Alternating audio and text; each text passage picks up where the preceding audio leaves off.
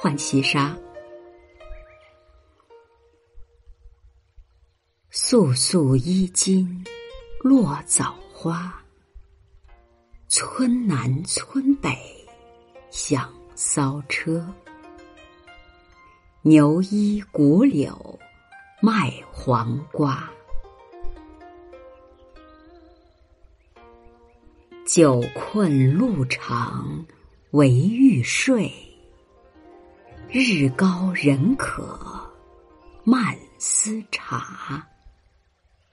敲门试问野人家。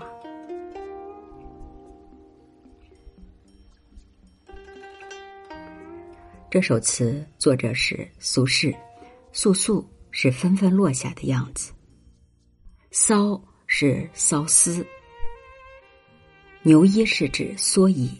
初春和深秋时，牛在田间浴的时候，常以蓑衣等遮蔽，以免受凉。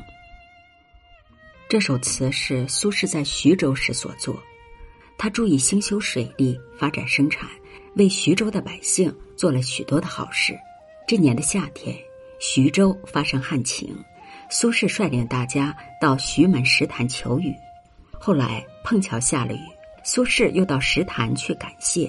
在路上，他心情十分高兴，一连写了五首词，描述沿途的风物人情。这是其中的第四首。一路上。路旁枣花簌簌落下，落在衣服上、头巾中，一定是一个丰收年景。村庄里从南到北响着缫丝车的嗡嗡声，这说明蚕茧已经获得了丰收。牛衣古柳卖黄瓜，几位老农民披着蓑衣，在古柳树下卖黄瓜，一片的和平宁静。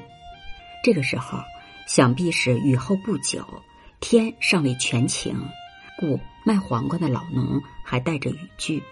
上阙是写所见，下阙写自己一行人心情高兴，喝多了酒，路又远，直打瞌睡。太阳晒得人口渴，于是想到要茶喝。敲门试问，是说敲开了一家的大门，问问看能不能讨杯水喝。特别值得指出的是。苏轼当时是益州的知州，也就是州长，想喝茶，并没有通知当地大小官员，而是以平等的路人的身份去和人家商量，这一点是值得肯定的。这首词有景有人有形有声有色，乡土气息浓郁。日高路长，酒困人渴，字面上表现旅途的劳累。但传达出的仍是欢畅喜悦之情，表达出苏轼体恤民情的精神风貌。这首词既画出了初夏乡间生活的逼真画面，又记下了词人路途的经历和感受，为宋词的社会内容开辟了新天地。